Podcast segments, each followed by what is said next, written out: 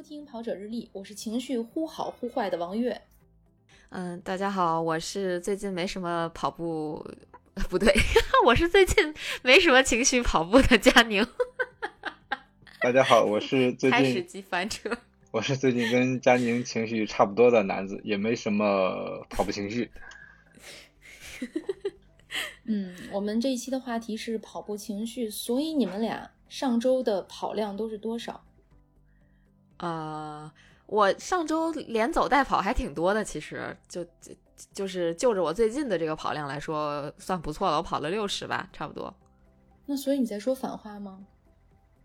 啊，不是啊，就是我没有跑步情绪，但我一周还能跑六十公里。南哥能跑了多少？南哥先说。我上周我记得应该还跑了几次吧，没仔细看。但是这周是嗯完全没有跑，差不多也六十以上。没有没有，啊，这周一步没跑呀？对我这周嗯很奇怪，对，就是一步没跑，啊、我也没跑，我也没跑，是吧？确实是。这都嗯今天是周三了，明天周四我们这期节目会跟大家见面，就是从周一到周三都没跑步是吧？没有跑，对但是我已经但周六周日都有跑。嗯嗯嗯嗯，我已经下定决心了，这个明天一定要去跑了。我以为你下定决心了，明天也不跑。不行，咱不能 躺平了！好在这嗯两天傍晚的时候都去出去陪多多跑了，就是我想着，因为多多嗯马上面临上小学嘛，上小学的话，他们对这个呃体力也是有一定要求的。我想就是先准备一下吧，就是在那个家周围的一个小公园儿，然后一圈儿下来差不多八九百米，然后带着他边跑边走，然后呃看他的情绪还是跑步情绪还是很高涨的，我就比较欣慰。嗯嗯嗯，哎呀，还是很好的。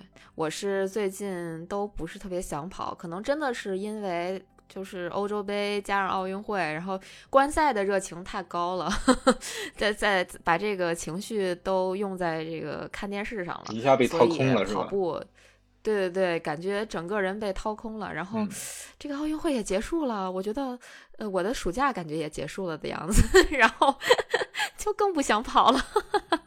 还 过暑假，可以了，可以了，不想跑不想跑，一个礼拜跑了六十公里，不不，但嗯是月姐，你知道吗？这是我最近嗯这四周跑的最多的一回。然后我基本上最近的这个跑量，按周来算的话，就跟心电图一样，这周跑十，下周跑六十，嗯，这周跑五，或者不跑，下周跑五十，就是特别没有规律啊。当然，今天我们呃，因为我我跟李教练还有我另外一个朋友，我们有一个小群，那个群呢本身最早建立的这个初衷呢是要帮助我破四 PB，大概是这样的。然后自从我 PB 了之后，我们那个群就安静了不少。今天我们又重提旧话说，不然我们就备战一下这个首都圈马拉松。什么叫首都圈马拉松？就是不可描述的马拉松比赛。对对对，嗯就是嗯万一有呢，对不对？然后呢，就假装十月份会有个比赛，然后目前距离十月份可能还有大概不到十周的时间吧。呃，给自己假装定一个训练计划，呃，努力的 P 一下 B 什么的事。反正下午是聊了一下午关于这个呃怎么说呢，要从这种堕落的状态进入到这个一个积极的训练状态。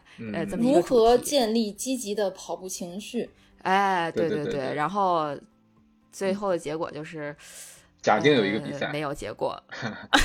哎，其实我现在发现这个没有比赛对于这个跑步的情绪还是真有影响啊。你像我从那个教练训练营出来之后，被布了一个作业，要给大家准备课表，然后我就往后想了想，最近没有比赛，所以我那个课表有比赛已经官宣了的，目前有绍兴马拉松，十一月十四号，真的是一个非常勇敢的比嗯赛。是是是，你那你现在官宣的，你像之前官宣的不都已经叫停了吗？或者延期了吗哎？，所以这个说远吗？这十一月份呢？那个时候也许就都好转。你千万别这么说啊！现在现在真的是不好说啊、你即使是十一月份，你到明年的比赛你都不好说。嗯可能我乌鸦嘴了，但是至少它是一。个目前已经官宣的，但是可能嗯确实像南哥说的会有一点敏感吧，因为我不知道为什么这个比赛官宣，然后我发微博就被微博给静默掉限流了。后来我试着嗯又发了一条，对，就是不能嗯转发，这条就只可以评论和点赞，但是我的好友可能如果他不单独爬到我的主页去看，他是看不到的。后来我试着又发了一条关于马拉松相关的，发发现又被静默了。然后嗯那所以可能南哥的这个判断是正确的。就最近不知道为什么马拉松在微博变成了敏感词。呃，对啊，大家想一想，马拉松这么一个这么正向的一个词，竟然成了敏感词，天对，哪，竟然成了不敢想象。啊，所以。所以我们这个节目是也快完嗯事儿了，嗯是吗？那我们聊的是跑步嘛，不是嗯比赛。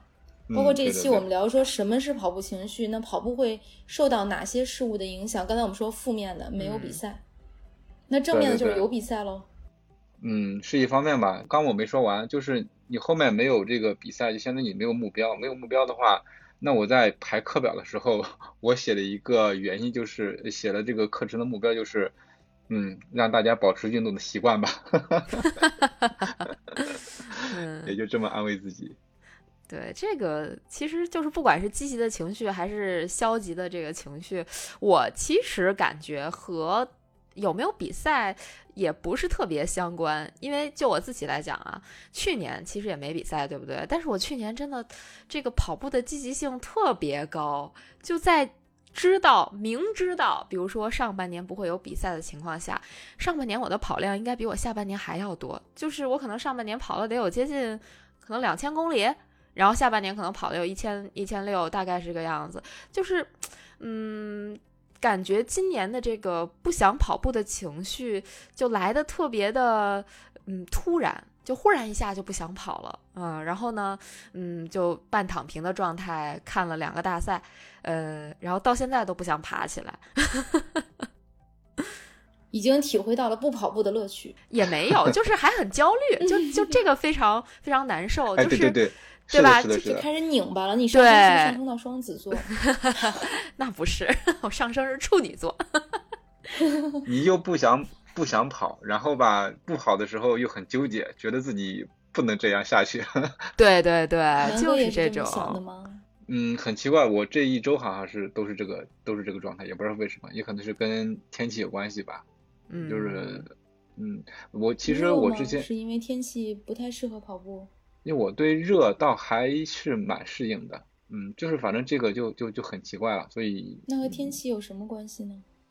天气热的时候，你就是各种跑不动，你跑不动的话，你就会有那种嗯抵触心理，尤其是说你本来安排一个十公里，那可能跑着跑着体感特别差，然后就不想跑了。而且我觉得，呃，现在夏天跑步，我一个体会就是，晚上跑的体感要比早上好很多。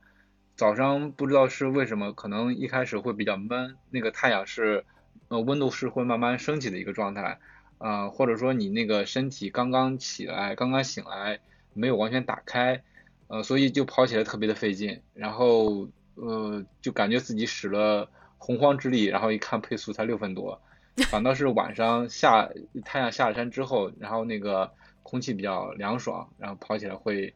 呃，感觉好一些，情绪也会好一些。就是我曾经有一天早上和晚上分别跑了嘛，就感觉明显感觉到晚上状态会好很多。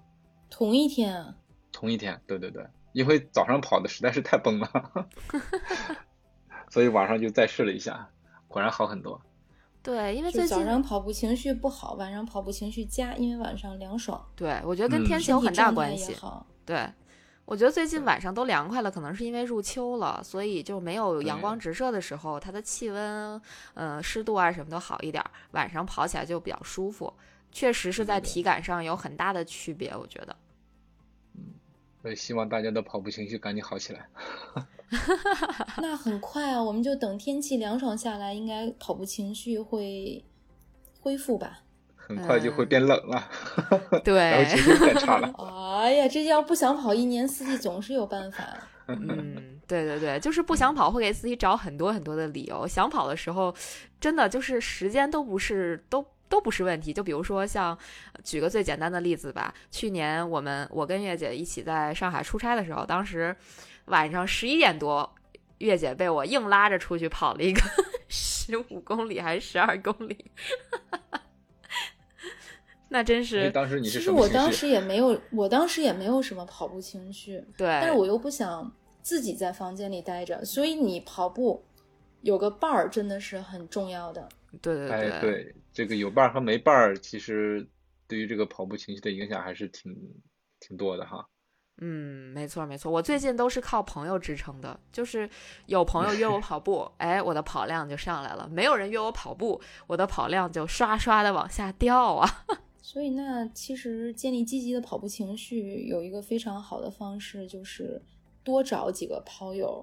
当你 A 组跑友犯懒的时候，然后 B 组再约你；B 组犯懒的时候，C 组再问你要不要出来一起。对对对，是的，是的。嗯，佳宁是这么干的，是吧？是的，我我上个月呃上个星期我就是跟三波还是四波不同的朋友跑了步，然后我的跑量就到到了周跑量六十。现在真太难了。羡慕你这随时可以约到人的呀！我这边可能因为这个时间安排的问题，可能主要大部分时间还都是。自己去跑陪孩子，嗯，周末 对陪孩子跑，以后可以让他陪我跑。对，周末的话可以去约一约。等多多长大。对，然后然后我就跟不上他了。对对对，很有可能。多多就可能备战那个奥运会去了。对对对，备战奥运会去了。希望吧，这个奥运会期间他已经换了好几个项目了。啊，是不是？那刚才我们说了两种建立积极跑步情绪的方法，第一种是我们选一个自己身体状态比较好的时候，或者天气温度比较合适的时候，就是在一个好的状态下去跑。第二种呢是和朋友一起跑。那还有没有其他的可以建立积极跑步情绪的方法？嗯，我这边有一个我觉得还是比较好的建议，就是你跑步的时候听点东西。嗯，比如比如跑者日历。哎，对，跑者日历是的，是的，是的。我一开始跑步的话是不可能不听音乐的，因为我觉得我不听音乐的话，感觉就整个人跑不下去。啊，一个音乐的话，一个是有节奏，另外一个的话是不会感觉那么的痛苦。然后慢慢的话，呃，知道有播客了，所以我就会一直听播客。嗯，就现在是咱们有自己的播客的话，我会反复听自己的播客。我不知道其他的播主会不会是这样，但是我会听咱们自己的播客，然后再听其他的。对。就对比起来的话，音乐是会啊不让你去去想更多的东西，然后呃更加的放松。那听播客的话，可能你会呃跟着那个播主的那个声音去听，去呃思考。对，就是两个感觉还是不一样的。但是它给你带来的结果就是说，让你整个跑步的过程不会那么的痛苦。有可能你听一个东西听得特别入神，你啊跑了好长时间，这个播客结束了，你才反应过来，哦，我我原来还是在跑步呢。这个时候时间已经过去很多了，嗯，那还是听播客感觉更胜一筹啊！就因为你听播客，你对我总要把这个节目听完。如果我听了一个一个小时的节目，我就要跑一个小时啊！对，我确实是有过这种情况，还真是。我嗯，对，比如说我原计划可能是跑七公里，但我跑到七公里的时候，我这播客没听完，我想算了，要不然再跑五公里啊。嗯，那你这个增加太多了吧？你要看这个播客，因为一看这个播客后。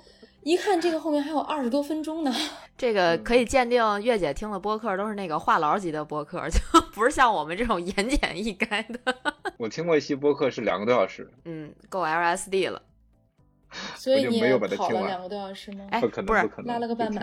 我我觉得咱可以这样，回头咱也开一个那个呃付费节目，咱就唠俩小时的那种，就是照着那个 LSD 那时长唠。哎，这个这个陪伴绝对是特别厉害的。看有没有人花钱。以后以后咱们的播客吧，都打上标签，就是嗯，这个适合十公里，那个适合半马，还有适合全马的。没错，没错，没错啊！我觉得这个特别好。我想到一个，就是听播客不太好的一个，就是嗯，你听播客不像听音乐那么有节奏，所以有些时候吧，那个播主有些时候他那个嗯喘气的声音特别大。或者说他那个说话的节奏跟你跑步的节奏不是特别大，这个时候就会有点被干扰。难道我们录播课的时候都要用这种语速来说话吗？哎呀，带节奏点儿的。对，再打一个标签是不平。哎呦天哪，还让不让人活了？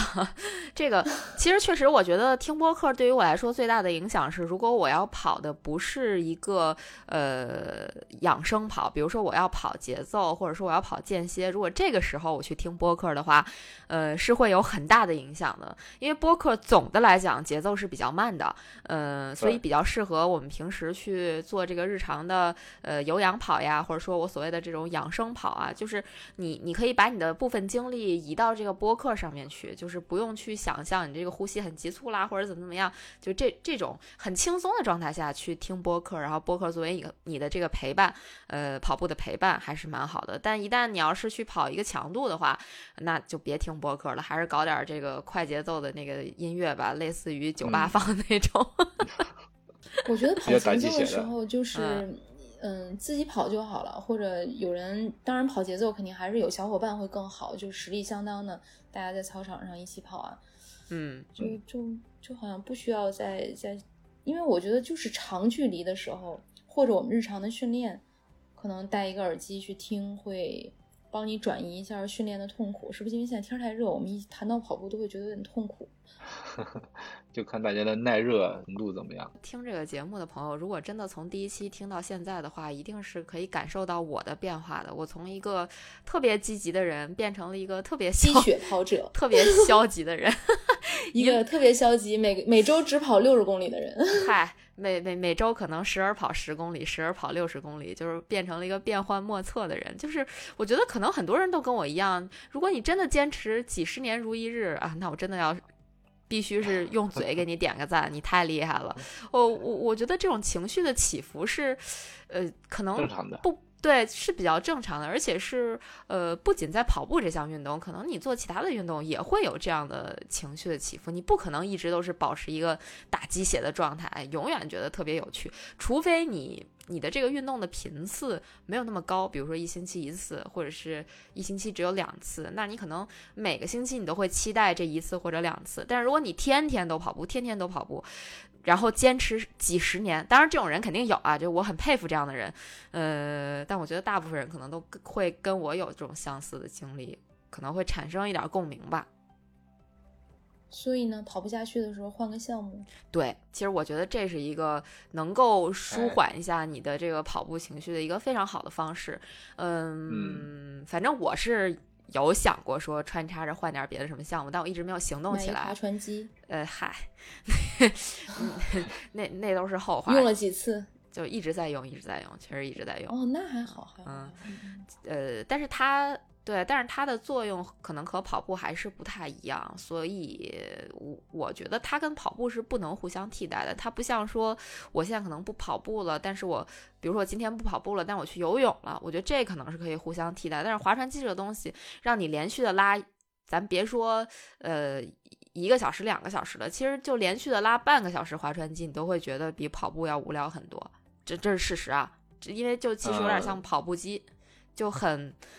很枯燥，很无聊，所以我一般都拿划船机做那个就是 heat 那种训练，就很很短，可能最多 iPad 在前面呢，没有没有，我一般都是拿 iPad 跟练，就找一个跟练视频，然后去跟着他练。我大概是这样，就我一般就是十二分钟的 heat 训练，或者是一个三十分钟的划船间歇，就这到头了，就基本这样。就是换一个不同的运动项目嘛，调剂一下，这样的话会保持新鲜感。哎，除了换运动项目，也可以换路线。对，因为我看到有很多人，他们喜欢在不同的城市或者这个城市不同的地点，然后一直发自己的跑步打卡。嗯嗯，对，有些人是这样。但是，呃，从我来说，我是个反例。那我是不是特别喜欢去换线儿的？你看我平时的跑步轨迹的话，可能绝大部分都是我家附近那一条线儿，就是很很少。你没时间啊，你走不开啊，你要陪宝宝呀。因为 你看，但是如果就是你可以对，如果你很有时间，然后你可以去这个城市里，就是一条又一条美好的跑步线路去打卡，你不愿意去吗？嗯，我愿意去，但是我晚上跑的时候，我可能是会更注重说跑的稍微有点效果，就比如说我我如果跑了一个新的路线，那如果我跑不回来怎么办？或者说那个路况不是特别的适合跑步怎么办？对，所以我还比较倾向于。呃，跑同样的路线，但是我知道这样肯定是不好的。嗯，给大家的建议就是，如果可能的话，就是跑不同的路线、不同的长度、不同的时间，这样的话训练效果还会好。嗯，嗯，对，对，确实是，就是很多人跟我讲过，说如果你一直都跑同一个距离、同一条路线的话，你的身体已经习惯了的话，你就成绩是比较难提高的。所以就是如果本着要提高自己的成绩为目的的话，呃，可以这个一周的跑步距离去做一些变换。比如我今天跑了十公里，我明天可能就跑个八公里，后天我就跑个十二公里，就是让身体一直在适应你的变化，然后就一直都在消耗。一是反正减肥肯定是有这个 效果的，然后再一个是你你也能就是提高自己的这个运动效率。这是某专业人士跟我讲过的类似这么一个道理，虽然我不知道有没有科学依据啊。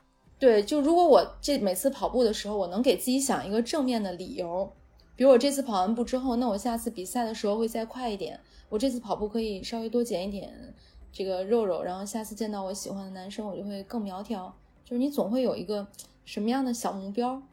跑步这个东西吧。呃，人家不都一直都说嘛，跑步是良药。你情绪的时候跑一跑，就是步履轻盈，然后你的情绪就更好了。你情绪不好的时候也跑一跑，排解一下郁闷，你的情绪就变好了。对。还有就是你特别犯困的时候，你跑一跑可能就精神了。因为我前两天打了疫苗嘛，打完疫苗之后的结果呢，就是我特别困，每天就觉得走路都走在棉花上的感觉，喝咖啡、喝茶都不管用。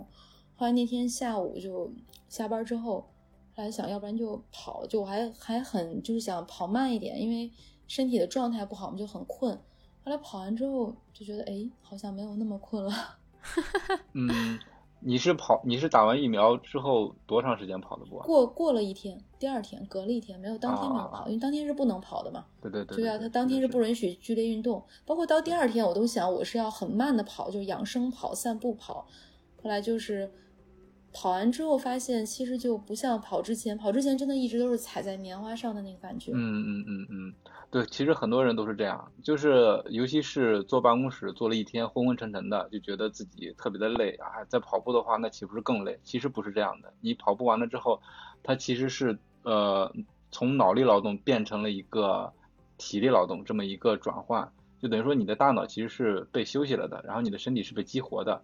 呃，反而会起到一个就是让你精神更加亢奋的一个作用。哎呀，这个跑步这个事儿吧，就特别玄妙，对，特别玄妙。对，真的特别玄妙，就是因为呃，就以咱们目前知道的，好多人他可能就是最开始可能会有一些抑郁症啊，就或者说有抑郁的倾向，但是通过跑步可能。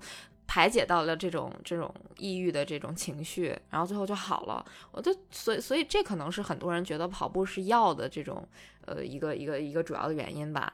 然后包括确实也有很多人可能有一些慢性的疾病，然后通过跑步呃慢慢的这个可能症状消失了或者减轻啊，就让人觉得哎呀跑步治百病呀。所以是不是有有这些故事会让人觉得啊这个跑步是一个好东西，还是得坚持？也是一个建立积极情绪的方法，嗯，就是你可以会想跑步的时候，你一定要想我自己在做一件对自己非常有益的事情嘛，是吧？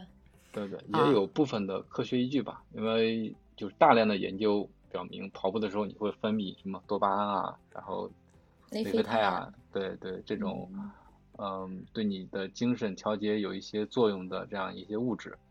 对，这应该算是一个理论基础吧。对，包括我之前看书就说到，说你跑步会分泌多巴胺，它不是恋爱的时候也会分泌多巴胺嘛？所以你就约你喜欢的人跟你一起跑步，然后他就会分不清这个多巴胺是他自己跑步的时候分泌出来的，还是在和你相处的时候分泌出来的。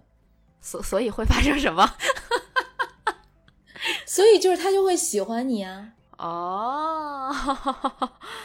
那万一到最后，对对，万一他最后发现他只在跑步的时候喜欢我，别的时候不喜欢我，这可怎么办？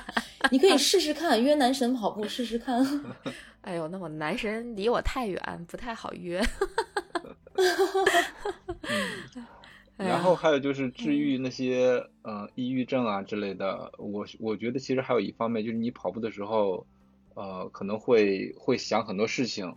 脑子里那些乱七八糟的事，你可能会想，那有些事儿可能是会想着想着就想明白了，有些事儿你跑着跑着啊想明白也就去算了。嗯，这个我是经常发生，真的，我甚至有的时候能在跑步的过程中想明白一个合同要怎么签，以及对，就是如何去放弃一件事儿，就是这件事情实在是不值得付出这么多，那就算了，不要再做了。嗯，是的，是的，是的，就是你有一段时间去让自己去专注的去想，或者说专注的什么也不想。嗯，彻底的放松。对，这个你们都把跑步做成了一件高效的事儿。跑步对我来说就是一件，嗯，什么什么都不需要多想，就是出去迈开腿就好了的这么一件事儿。因为之前我也讲过，之前节目我说过，我其实最开始跑步的时候，我是不需要听任何东西的，而且我也不想听任何东西。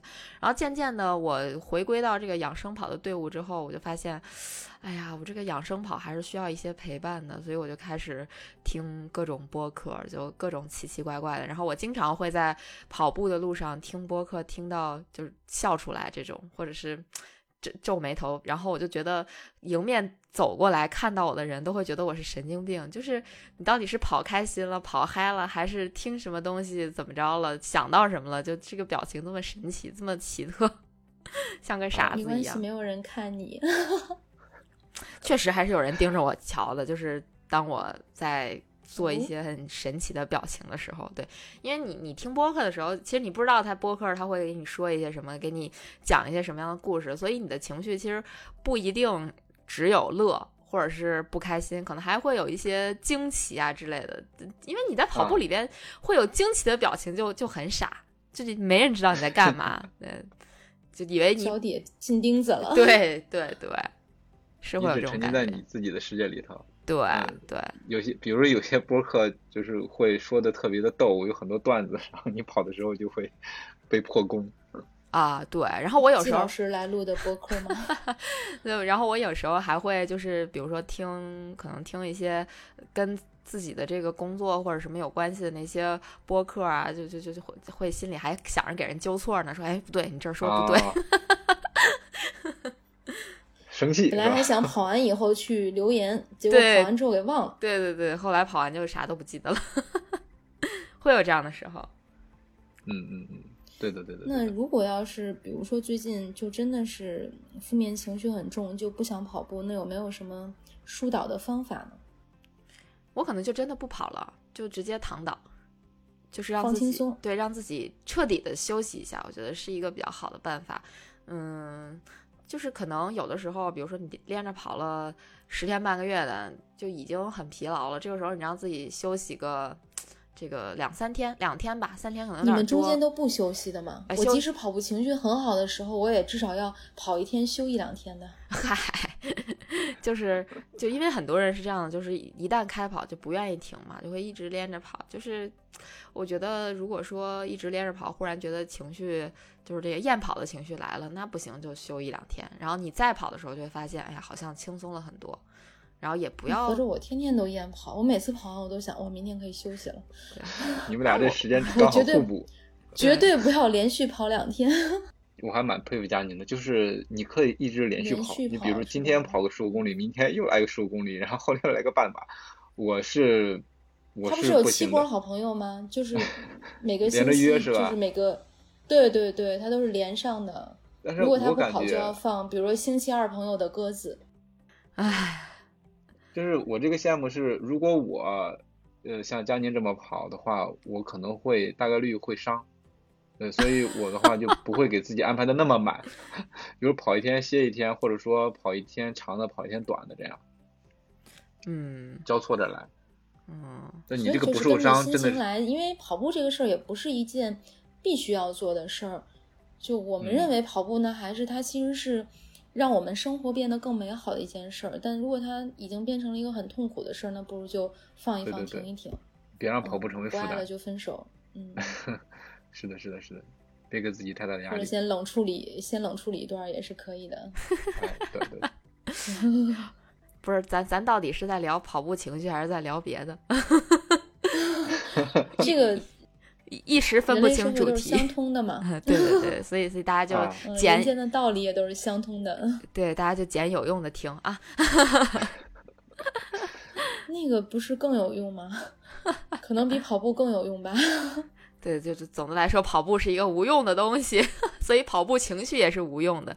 大家可以不用想。可能就 像对，真的，我觉得它是什么？它可能有点像保健品，或者像生活中的甜点。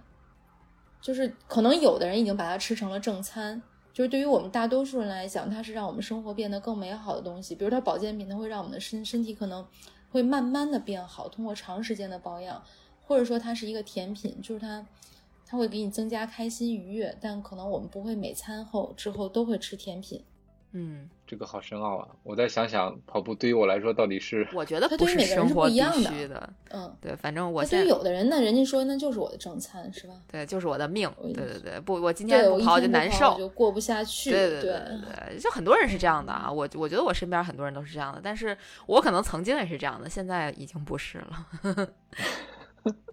你要找回曾经的自己吗？这想呢，正正在谋划呢，是吧？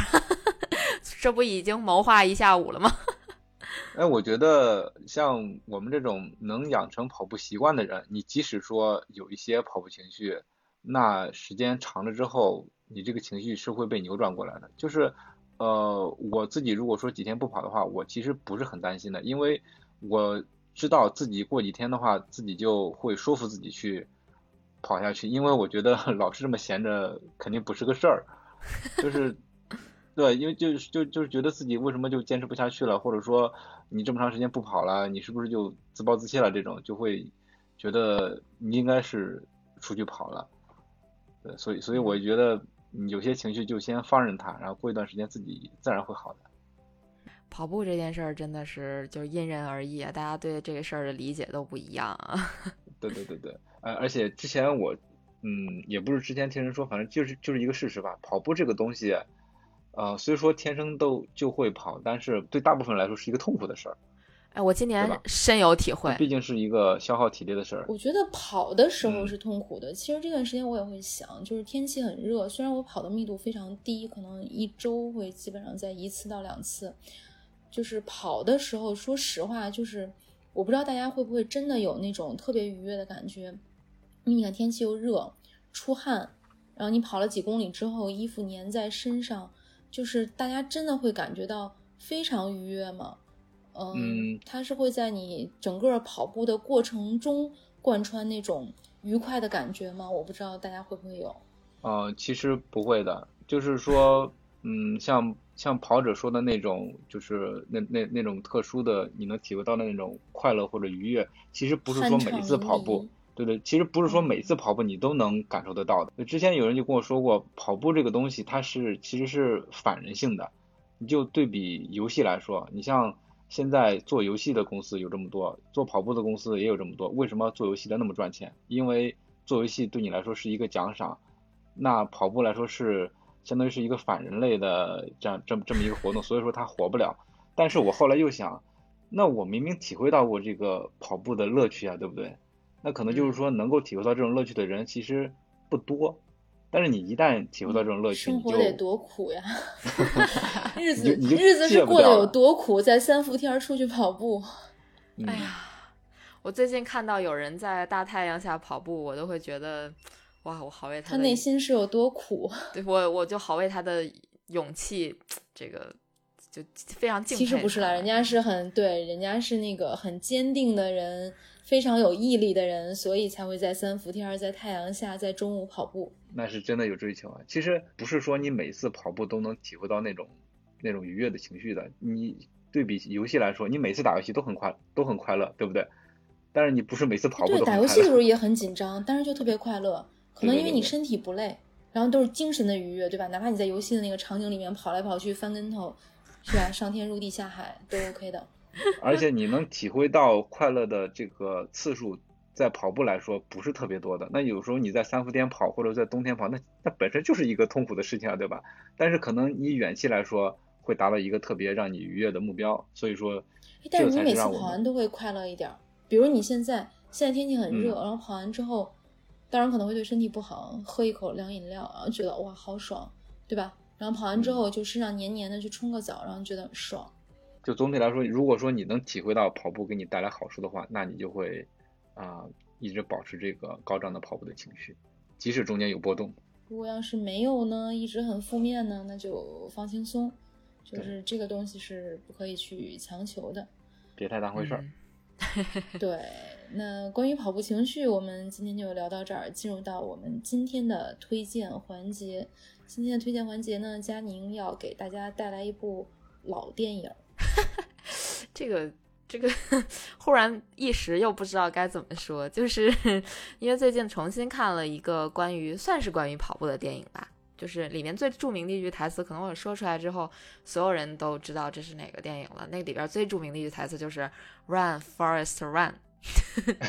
这个这个电影就是《阿甘正传》啊，因为阿甘叫呃 Forest Gump，这这个应该看过电影的人都知道嘛。然后呃，其实是因为我最近听了别人帮我解读这个《阿甘正传》的这部电影。就是怎么个解读呢？就是《阿甘正传》这个电影的每一个镜头，它背后都可能有一个历史事件，或者说是历史人物在里边。比如说，它里边出现了那个呃水门事件，然后这个乒乓外交，然后这个呃肯尼迪遇刺啊。然后还有这个越战，就就这些个历史的事件，全部都融入到了这一部电影里边去。嗯，当然还有一些很多很小的、很冷的东西，嗯，都在里边。所以我就重温了一下，然后就觉得这个电影真的是非常值得一看，而且就是这是一个挺励志的电影。就我觉得看过的人可能都知道，就里边特别著名的一个台词就是说，那个生就是阿甘的妈妈告诉阿甘说，生活就像一个一盒巧克力，一盒巧克力。对你永远不知道你吃到的是下一对下一颗是什么样的，对吧？就这个大家都知道。对，就是所以这个对这个电影，嗯，我觉得就是值得反复观看，然后 反复揣摩。嗯，所以就是说，如果你已经很久没有看过什么好的电影了，我觉得那老的电影是可以翻出来再去重温一下的啊。包括其实最近也又重新看了那个《当幸福来敲门》，我觉得就是都还蛮好的。嗯，大家可以在比如说疫情期间没有办法就是去到电影院非常放心的去欣赏电影的情况下，可以把一些老的片子翻出来去看一看。这样，我觉得是这样。就在我们遇到一些电影或者书籍的时候。嗯，我们可能当时的阅历还不能够完全去读懂它、体会它，但是当我们在又有一些经历之后，其实有一些东西，我们再从头去看，它其实又带给我们不一样的感受和体会。嗯，对，会有这样的感觉。温故而知新。对。嗯，就是随着随着我们的增长，就跟之前哦，又是不是又要谈到另外一个话题？就是你可能我们之前遇到的人，那个时候我们很多事情还不懂。就是如果要是可以再重新再遇到一次，但是书籍和电影我们都是可以再重新遇到的。